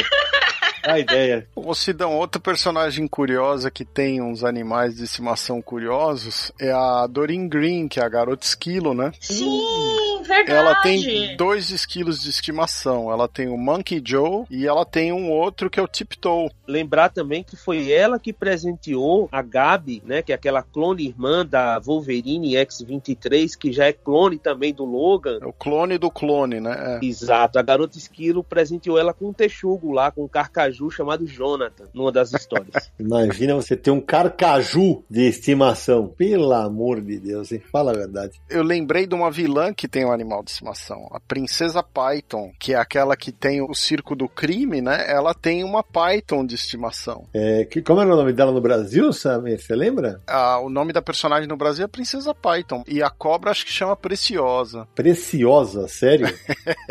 não, não pode ser. Eu tô vendo aqui no Guia dos Quadrinhos, no, no Brasil Brasil, na Ebal, ela foi chamada de A Princesa. A Princesa Python. A cobra, né? É. Não, não, calma. Eu tô falando da Princesa Python. Ela foi, você falou, ela foi do Circo do Crime, do Mestre do Terror. Ela também foi da Sociedade da Serpente e das Femizonas. E a Femizonas, que o Sidão citou, é um, é um grupo de vilãs mulheres da superia. Agora, a cobra em inglês, ela se chama Preciosa, né? Agora, não sei se a tradução no Brasil ficou exatamente com o mesmo nome. Essa é, eu, eu de verdade, eu não lembro se no Brasil ela chegou a ser batizada como Preciosa, a cobra, tá? Mas. É, veja bem, conhecimento irrelevante da minha parte. Não, tá valendo, tá valendo. Agora, um que ninguém vai lembrar também, que é um que apareceu poucas vezes, mas que tem aí a sua curiosidade, que o Henry McCoy, que é o fera dos X-Men, na fase dele dos defensores, ele tinha um cachorro de estimação que se chamava Sassafras. Nessa fase o Fera, ele tá na fase peludo, porque o cachorro ia falar papai, né? Já, já é azul. O cachorro tem menos pelo que ele, provavelmente. Ah, Ô Charles, mas você tinha comentado em off que ia falar de um animal de estimação é incomum, o Jeff, por que você não fala dele? Ah, é, o Jeff, o Jeff é improvável. O Jeff é um tubarão terrestre, né? Ele é um tubarão com pernas que anda. Ele é um animal de estimação da Gwenpool, aquela personagem derivada do Deadpool que participa dos Vingadores da Costa Oeste atualmente na Marvel. Pode ter um personagem mais improvável que um tubarão quadrúpede da Gwenpool. Mas é, é tipo um cachorrinho, tubarão, é bonitinho, cara. É, mas até pra combinar com ela, né? Tá ali Perfeito pra ela. na, na- na é- mesma vibe. Eu concordo com você que é a mesma vibe. O Sidão ficou até mudo. não, tô ouvindo aqui, tô só ouvindo. Não, ele tá chocado, né? Tá Sidão tá chocado. acompanhando rigorosamente essa fase do Deadpool. Nossa, vocês não têm noção. Não posso esperar por perder. Só queria lembrar, falando de mascotes improváveis, é que assim, o tubarão terrestre com certeza vai ganhar desse, né? Mas só queria, só pra registrar, que tem a alfazema, que é a- o dinossauro de estimação da Gert, dos Runaways, dos fugitivos. Isso. Que é também, se eu não me engano, geneticamente modificado. Inclusive é um animal que vem do futuro, né? Sim, é viajante do tempo ainda. É, ela foi trazida pelos pais da Gert, na verdade, e tem uma conexão telepática com ela. Só que essa personagem ela desaparece no, no começo da série, e aí essa conexão telepática da dinossauro vai pro Chase Stein, que é um outro personagem dos fugitivos, que era o namorado da Gert. Mas e tem um outro improvável na Marvel ainda, um outro animal bem estranho, que na verdade é um animal alienígena, que é o Gog. Não sei se vocês conhecem, o Gog hoje é o bichinho de estimação do Peter Parker, do Homem-Aranha. Não, eu não sabia dessa. O Gog é aquela criatura que inclusive tem aquela aventura clássica que ele vai com o Jameson e com a Mary Jane na Terra Selvagem. É aquela criatura? Exatamente, essa criatura mesmo, que inclusive chegou até a fazer parte do Sexteto Secreto, uma época. Só que agora, numa história mais recente do Homem-Aranha, ele lutando junto do Boomerang, que o Boomerang hoje em dia divide apartamento com ele, aquele vilão Boomerang, eles percebem que quando o Boomerang arremessa a arma, o Boomerang no Gog, o Gog se comporta feito um cachorro, feito um animal de estimação. Aí eles descobrem deduzem que o Gog, na verdade, é um animal de estimação alienígena, usam partículas PIN, diminuem o Gog pro tamanho de um pet razoável, e hoje ele é o cachorro de estimação que mora lá com o Peter e com o Boomerang. Que maravilha. Eu vou te falar que cada vez que o Charles conta uma coisa dessa, eu fico feliz de não estar acompanhando as revistas mensais super-heróis, cara. Desculpa a Abra franquia. seu coração, Sidão. É maravilhoso. Um negócio desse é, marav é uma bizarrice maravilhosa. Não, eu, eu acho que é legal em algumas fases da sua vida. Eu já, pra mim já não dá mais, cara. É, Eu mas soube que tem gente aqui do grupo que acompanha mensal de herói, viu? Eu acompanho. Sérgio e você, os dois, os dois.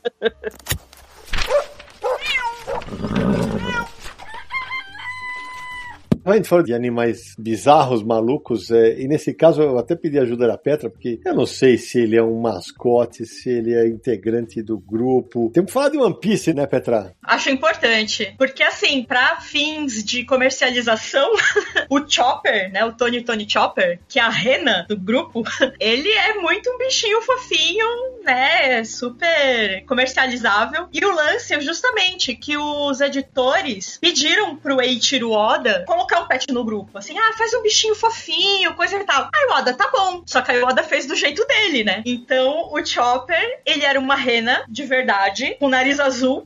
ele é o Rudolph reverso. E ele come a Hitohitonomi, que é a fruta da gente, da pessoa. Então ele vira um, um ser, uma rena antropomórfica. Mas na verdade ele é uma rena. Ele nasceu como rena, como Então- um bichinho mesmo. Só que aí tem toda uma história, ele é adotado por um médico, coisa e tal, e ele aprende a curar, e ele acaba entrando pra tripulação do Ruffy, né, que é o personagem principal, como médico do navio. E ele tem uns, uns graus de transformação, né? É, que é muito louco. Tem um que ele parece um abominável Homem das Neves. É, Tem um que ele fica, tipo, um alce, mas ele tem dedos. É. É. um negócio muito estranho, assim. E o mais engraçado é que no mangá, muita gente olha pra ele quando ele tá na forma normal, assim, né, de que é uma reninha pequenininha, e fala: Olha, um texugo, por alguma razão.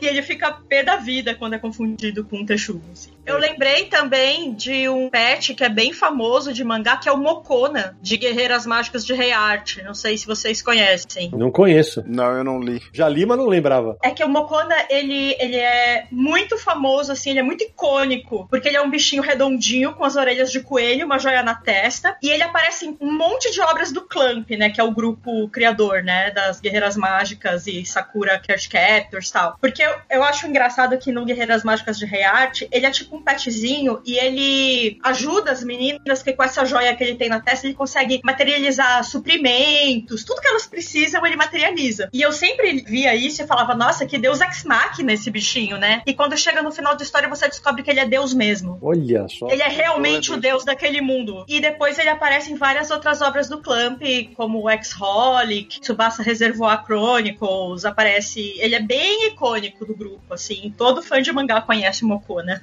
Eu lembrei de um animal que é um pouco curioso, que é o seguinte, vocês vão lembrar evidentemente do Incal, né, do Moebius. Uhum. E no Incal, o John Defoe tem aquela criatura que parece um pterodátilo, né? Que é o animal de estimação dele, não é? É, é isso mesmo, ele é feito de pedra. Mas funciona como se fosse um, um pterodátilo de pedra de estimação. Sim, é um pássaro como se fosse um pterodáctilo de pedra. Ganha vida. Ganha vida por causa do encal. E o Moebius tem o Arzak, né? Que é aquele viajante que viaja num pterodátilo alienígena que funciona também como um- uma criatura mais ou menos de estimação dele, né? O nome do pássaro é uma gaivota de concreto chamada Dipo. Dois bizarros que estão aqui na minha lista. Tem duas lagostas mutantes na Marvel. Da época dos Anjos Caídos, daquela fase lá do Inferno, Antigona, 1987. peraí, mas peraí. Quem que é o dono de Duas Lagostas? É o Gomi, que é um dos personagens dos Anjos Caídos.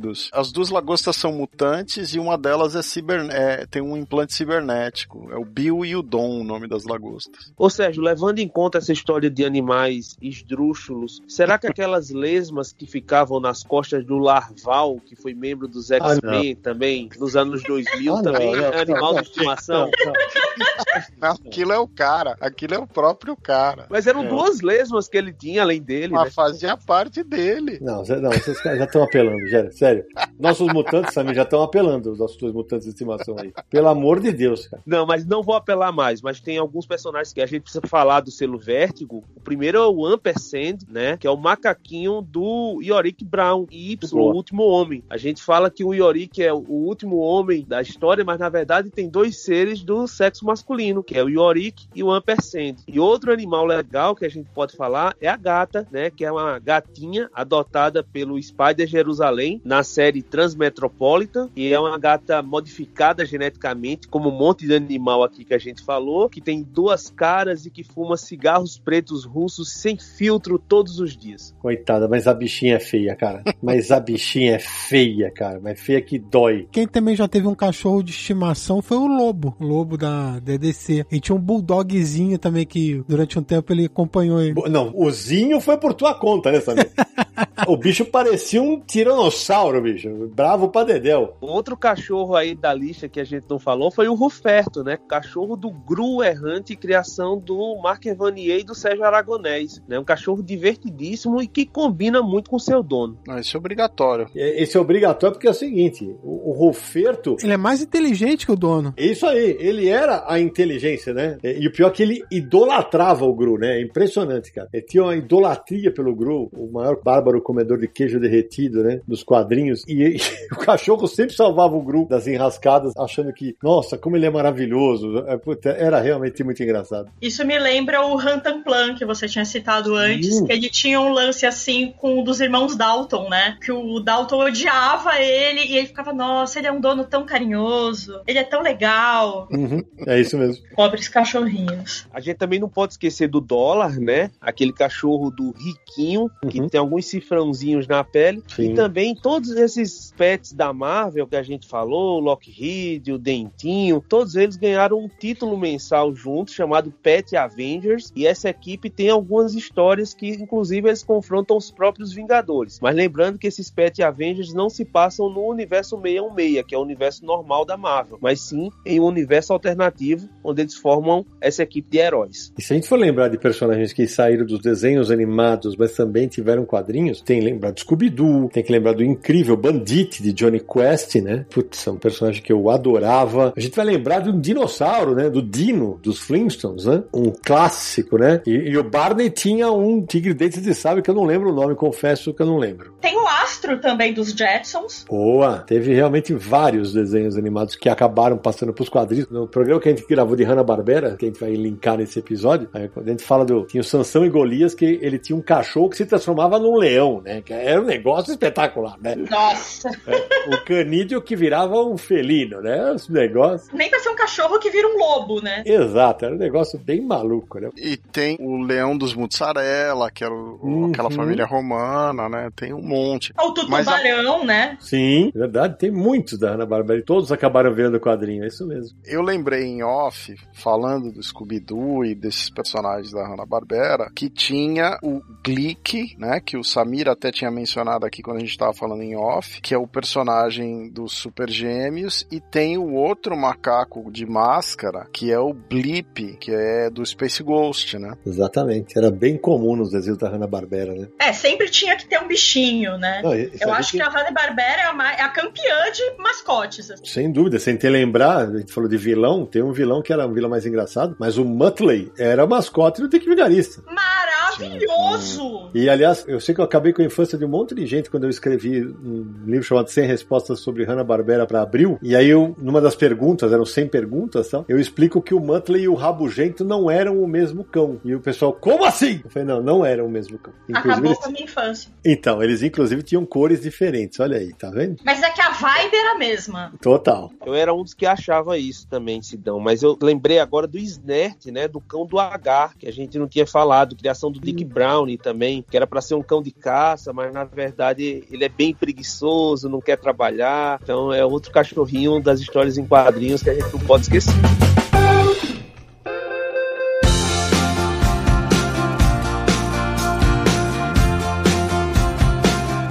Pessoal, certamente, depois que esse episódio for ao ar, vai ter gente que fala assim: vocês esqueceram aquele bicho tal. A nossa intenção, pessoal, que talvez nunca foi citar todos as mascotes dos quadrinhos, tá? Até porque é um tema que rende bastante, quem sabe não, não renda mais um novo episódio mais pra frente, né? Mas assim, vocês estão com um belo exército de mascotes aí depois desse episódio, né, Samir? Então, antes da gente fazer as nossas despedidas, aquele recado final, Samir Noliato, para quem quer encontrar o Confins do Universo nessa internet de tantos gatos, cachorros, passarinhos, periquitos, papagaios, jacarés e todos os bichos. Repassando todos os contatos, então, do Universo HQ e do Confins do Universo também, né, claro. O primeiro canal que você tem que acessar é podcast.universohq.com. O site oficial do Universo HQ estão lá todos os agora 132 episódios do Confins do Universo, mas você também encontra em outros agregadores, streams. Então, ó, estamos no iTunes, busque por Confins do Universo lá, assine o feed, deixe sua avaliação e comentário sobre o nosso programa. Nos streams estamos no Spotify no Deezer também, então você pode seguir a gente por lá e vai receber receber todos os novos episódios. E se quiser mandar mensagem pra gente, tem um e-mail podcast@universohq.com ou mensagem de áudio para DDD 11 94583 5989, que é o nosso WhatsApp. O site é universohq.com, lá você encontra tudo sobre quadrinhos e nas redes sociais Universo HQ, no Facebook, no Twitter e no Instagram. Procure por lá e passe a nos seguir, que a gente sempre faz as comunicações e divulgações por lá também. E não esqueça do nosso canal no YouTube, youtube.com/barra Universo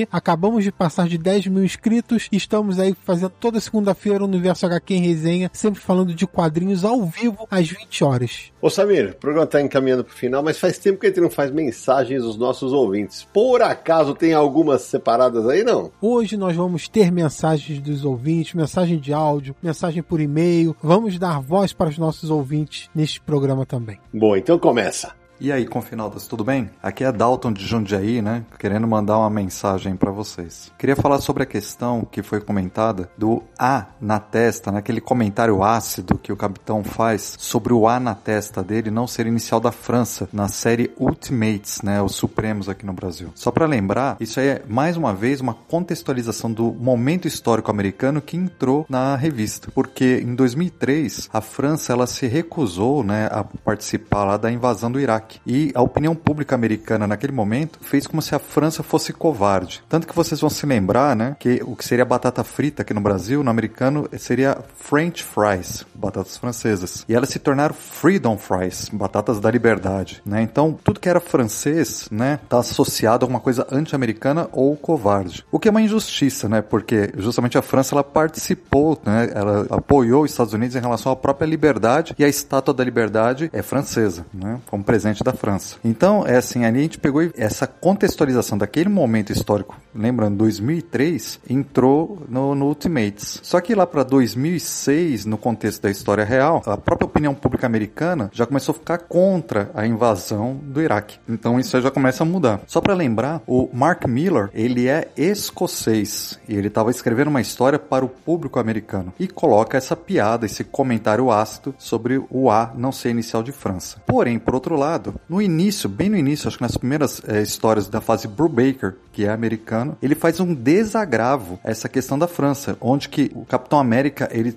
se encontra, se não me engano, no período da Segunda Guerra, ele se encontra com o pessoal da resistência francesa e lá ele pega e faz esse comentário. O pessoal tenta fazer um comentário dentro do contexto da história sobre que os franceses serem covardes e o capitão ele chama a atenção, fala assim, não, eles são muito corajosos, inclusive tem a questão da resistência francesa, né? Eu não vou me lembrar com tantos detalhes, já faz um tempinho que eu li isso, mas vocês com certeza se lembram. Então, tá aí mais um momento aí que a história americana entra lá dentro da, das histórias do Capitão América. Um abraço, mais quadrinhos para todos nós aí e viva o Capitão América! Boa observação do Dalton, né, Samir? Especialmente para quem acha que quadrinho não tem política, né? Mais um exemplo de que não é assim, né? O Dalton, muito obrigado pela sua mensagem. E ele se refere ao nosso episódio, né, especial de 80 anos do Capitão América, que foi pro ar do Confins do Universo. Quem ainda não ouviu, vá ouvir, que ficou muito legal. Ele tá se referindo a, a bem ao início da fase mesmo do Capitão pelo Ed Brubaker, que a gente elogiou até no programa. E isso acontece no primeiro arco de histórias, que aqui no Brasil se chama Tempo Esgotado. Em inglês é Out of Time, que pode significar tanto tempo esgotado, né? Tô sem tempo. Ou então fora do tempo, né? Deslocado do tempo. E o Capitão América é um personagem deslocado do seu tempo. Então tem um duplo sentido o nome desse arco de histórias. E nela é aquela que o Codespot até cita no programa, que o Caveira Vermelha é morto. E aí o Capitão América tá lá lidando com esse caso. E no meio da história, ele fica relembrando de coisas que ele viveu na Segunda Guerra. E uma das passagens que ele relembra é isso. Ele estando na França, lutando ao lado dos franceses contra a invasão nazista. E ele diz, poxa, é, não é justo quando chamam os franceses de covardes, porque eles lutaram o tempo todo contra a invasão nazista do meu lado até etc. É, uma ótima observação, é uma bela amarração aí pro ponto que o Dalton levantou. Gostei, Samir. Boa. Vamos lá, para outra mensagem de áudio dos ouvintes. Manda. Fala aí galera do Confins do Universo, meu nome é Ezequiel Siqueira, tenho 43 anos, moro no Rio de Janeiro. Tô mandando esse áudio para agradecer, parabenizar todos os, os, elogios possíveis. A resenha que vocês fizeram no programa dessa última segunda, né, no YouTube com o professor Silvio Almeida, que não foi uma resenha, não foi um, não foi um simples papo de bar, como já é muito divertido, já é muito enriquecedor como vocês sempre fazem, mas foi uma aula. Foi uma aula profunda, filosófica, cheia de explicações históricas sobre um quadrinho. E, e eu não sei, eu, dificilmente alguém, alguma outra pessoa vai conseguir descrever uma obra de quadrinhos ou se aprofundar numa obra de quadrinhos com tanta clareza, de uma forma tão didática, de uma forma tão bonita, filosófica. Então foi um, um, um deleite assistir essa resenha de vocês no YouTube. O Silvio Almeida ali explicando, resenhando o quadrinho que ele escolheu, entendeu? E assim, como eu do lado de cá tava maravilhado por tudo que ele tava falando de, repetindo, de um quadrinho. Nós damos importância ao quadrinho porque nós amamos o quadrinho, mas é ouvir alguém com tanta bagagem, com tanta cultura, falar dessa maneira sobre um, um, uma coisa que é tão rica, é tão importante nas nossas vidas, mas que de repente, para as pessoas em geral, é, é só um, um, escapismo, entendeu? Isso é maravilhoso. Assistir essa resenha enriqueceu um dia meu, que é um dia, um dia que eu tava bem para baixo e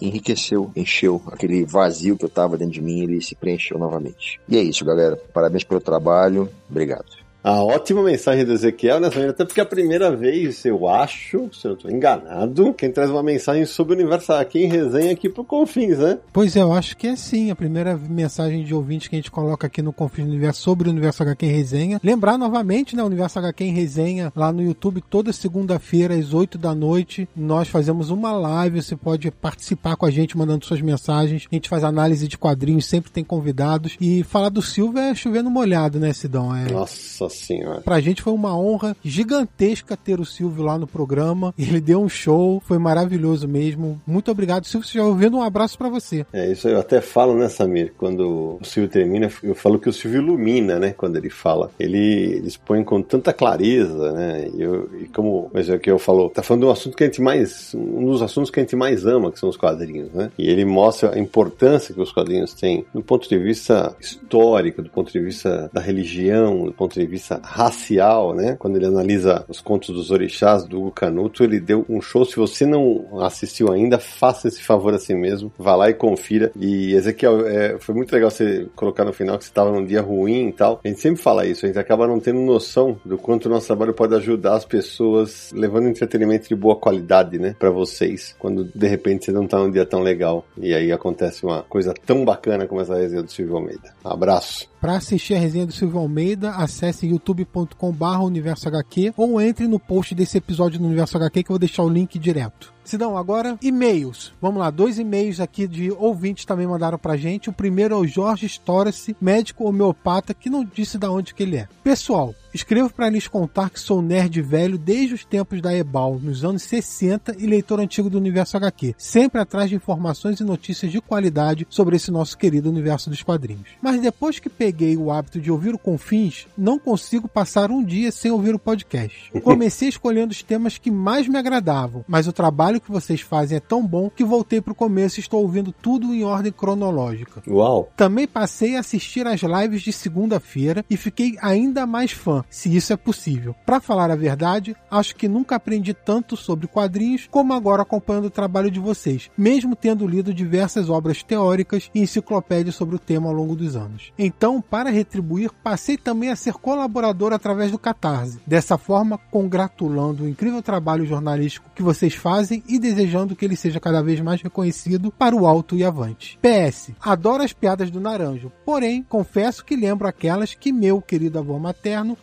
de contar. Ele que foi um dos maiores patrocinadores dos meus gibis durante a infância. Que mensagem legal do Dr. Jorge. Obrigado, hein, Dr. Jorge, pela audiência tão qualificada. É, e bom, você, no final você resumiu aí o que é a piada do Naranja, né? Mas é, a gente sempre costuma brincar que o quarteto fantástico do, do Confins do Universal aqui, a gente tem uma química tão boa, né? Que a gente acaba um complementando o outro, a gente tem muito amigo, a gente se gosta demais. Então acaba sendo essa brincadeira tão bacana que toda segunda-feira vocês vêm no Universo aqui em resenha. E muito obrigado, né? Por ter virado nosso apoiador no Catarse. Espero que você fique bastante tempo com a gente. Jorge, espero que esteja curtindo todos os confins aí nessa maratona maravilhosa que você está fazendo. Pois é, cara. E vou te falar que não é só o Jorge, viu, Samir? Muita gente já fez maratona e faz constantemente. Para nós é uma alegria, né? Porque é sinal que o conteúdo da gente continua atualizado e muito valioso. Exatamente. Agora, outro e-mail do Christian Demari, 27 anos, biólogo, de Pelotas, Rio Grande do Sul. Olá, pessoal do Confins do Universo. Cheguei até vocês depois de assistir um vídeo do Sidão com o pessoal do Pipoque Nanquim. E desde então não perco um episódio do Confins. Depois da minha profissão, minha segunda paixão é o universo dos quadrinhos. E vocês trazem conteúdos excelentes, sempre com informações riquíssimas, apresentadas de uma forma que é gostosa de acompanhar e atinge desde quem já conhece sobre o assunto até quem está iniciando no mundo da nona arte. Inspirado pelo Sidney Guzman, com a hashtag De Quadrinhos de Presente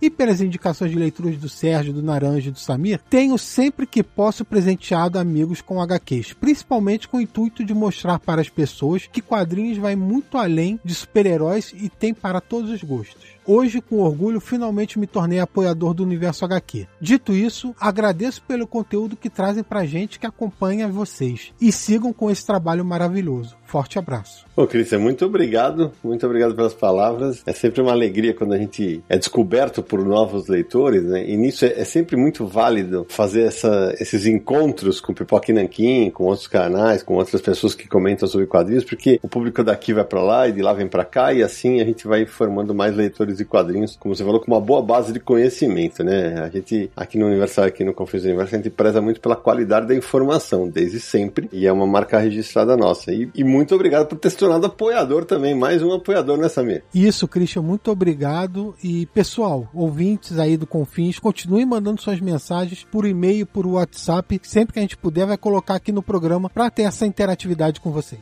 É, porque tem muito programa que não dá porque a gente fala pouco, né, Samir? A gente estoura o tempo sempre, e acaba não dando espaço para trazer mensagens dos ouvintes, mas dessa vez consigo colocar. É brincadeira, hein? A gente tem que começar a ver o tempo tanto no Confins quanto no Universo HQ em resenha, porque eu vou te contar, hein? Nós estamos estourando a boca do balão toda vez, sabe? Ô, Samir, antes de terminar a sessão de casa, deixa eu dar um recadinho aqui para quem curte o meu trabalho. Eu já falei no Universo HQ em resenha, vou repetir aqui no Confins o seguinte: estão abertas as inscrições para mais uma edição do meu workshop de edição de quadrinhos lá na Quanta. Vai ser no dia 24 e 25 de julho, sábado e domingo, 4 horas em cada um dos dias, né? E quem quiser conferir, entra lá em quantaacademia.com barra curso. E logo de cara você vai ver a minha caretinha ali, edição de quadrinhos, você clica lá, tem todos os detalhes para quem quiser se inscrever. Muita gente já fez esse workshop, então se algum ouvinte quiser participar do workshop comigo, vai ser uma alegria, porque ele não é só para profissionais do mercado. O Samir já foi meu aluno, né, Samir? Já, e recomendo. Olha aí, tá vendo? Não é porque ele é meu amigo, hein? Não, não é porque é amigo, não. Até porque foi pago, não fui de camaradagem, não. Exatamente. E é muito bom, é realmente muito bom. E eu vou colocar o link para quem quiser se inscrever aqui no post desse episódio. É isso aí. Vamos pedir pro Fábio abrir o microfone, o nosso convidado especial, que é nosso apoiador no Catar. E aí, Fabião, gostou do papo sobre a bicharada, não? Pô, gostei pra caramba, curti demais, que papo gostoso. E conheci outros pets aí do mundo dos quadrinhos e dos desenhos animados que eu não fazia ideia. Legal demais, bom ter você aqui. Petra, minha querida, muitíssimo obrigado por ter passado essas horas conosco jogando conversa nerd fora, falando sobre mascotes dos quadrinhos. Foi uma alegria ter você aqui com a gente. Eu sempre falo, quem vem no Confins do Universo volta, então prepare-se. Ai, obrigada. Nossa, o prazer foi meu, ainda mais falando desse assunto, que eu adoro bicho. Então, nossa, tô em casa, adorei. Obrigada mesmo pelo convite. Valeu demais. Charlão, você já é velho de casa, mas mais uma vez, muito obrigado. Até por você estar com uma gripe danada aí. E mesmo assim se dispôs a gravar conosco. Espero que tenha distraído a sua noite aí, porque para nós foi uma, uma alegria. Opa, Sidão, mesmo com a voz ruim, foi bom demais ter participado. Desculpem vocês se ficou complicado de entender alguma coisa. Mas obrigado, Sidão, obrigado, Sérgio, obrigado, Samir, obrigado, Petra, Fábio. Foi muito bom estar com vocês. Cuidem bem dos seus bichinhos, mas cuidado com os quadrinhos perto deles. Muito bem lembrado. Sérgio Caldespot, suas despedidas. Eu queria agradecer a Peta, principalmente pelo conhecimento dela aí, que ela trouxe dos mangás, que eu não tinha esse conhecimento dos pets de mangá, né? E agradecer o Fábio e agradecer a presença do meu companheiro de X-Men, o Charles, que é quase um mutante como eu. E agradecer vocês aí, que foi um papo bem divertido, bem gostoso. É, nesses tempos tão difíceis, de vez em quando a gente tem que fazer uns podcasts mais leves, né? Pra desopilar, né? Vai você, Samir! Primeiro, agradecer a Petra e o Charles pela participação, ter aceitado o convite aí. Também muito obrigado pro Fábio Júnior, que não quis cantar hoje aqui pra gente, mas tudo bem, eu entendo. É, eu estava esperando carne e unha, alma gêmea, mas ele não canta. E depois do Fábio Júnior, no próximo programa teremos o Fiuk também, então aguardem. Meu Deus. É, é, sempre tem que ter alguma piadinha. Eu, eu tava até pensando aqui, pô, será que vai terminar o programa nenhuma piadinha com meu nome? Não, e é assim, já que o Naranja não tá aqui, né, o Samir tá assumindo o posto, né, Fábio? Mandou bem. E eu só quero contar uma história rápida que o Charles falou sobre animais de estimação perto dos quadrinhos e tal. Sempre tive muita sorte, meus animais de estimação não se metem com os meus quadrinhos, com exceção de uma vez que o Thor começou a roer a lombada de um quadrinho, era em capa cartonada, recebeu aquela bronquinha básica, agora tá até volta nos quadrinhos, assim, nem passar por cima, mas passa, é isso aí. Agora, fala a verdade, era um encadernado do Loki, né? Que o Thor tava roendo. Essa foi boa, hein? E pra quem tá ouvindo a gente, você acha que Thor deve ser um, um mastim, um Doberman, um dog alemão? Não. Samir, fala que raça é o Thor. É um Yorkshire.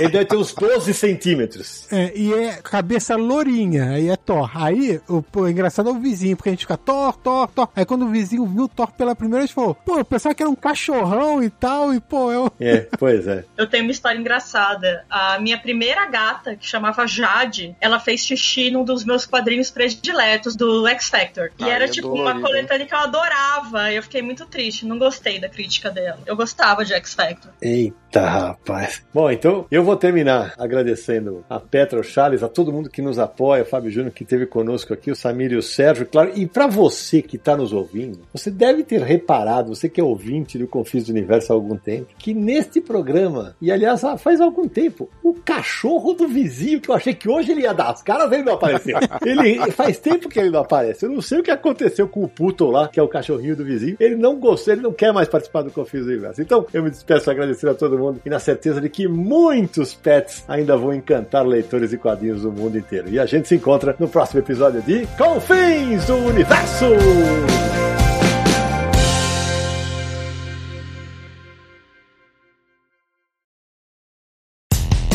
Dia mais claro ou na noite mais densa, você está deixando a nossa presença. Faça uma boa viagem de volta, mas não fique disperso. Nos encontraremos no próximo episódio de Confins do Universo.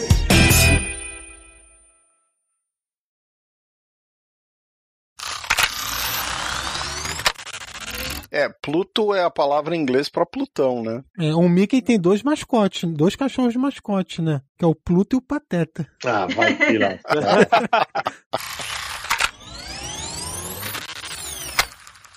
Gente, eu esqueci de agradecer o Charles. Não, mas eu tô de casa, eu tô de casa, fica tranquilo. Não, não, então, então, então refaz o agradecimento aí. É, esqueci completamente. Falei, falei do Fábio, falei da Petra, esqueci do Charles, meu Deus. Na, na verdade, Charles, isso aqui é pra ele ir pros extras porque ele não gosta de você. Só queria dizer isso. É.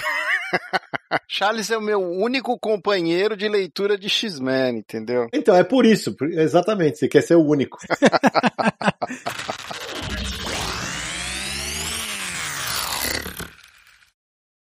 Este podcast foi editado por Radiofobia, podcast e multimídia.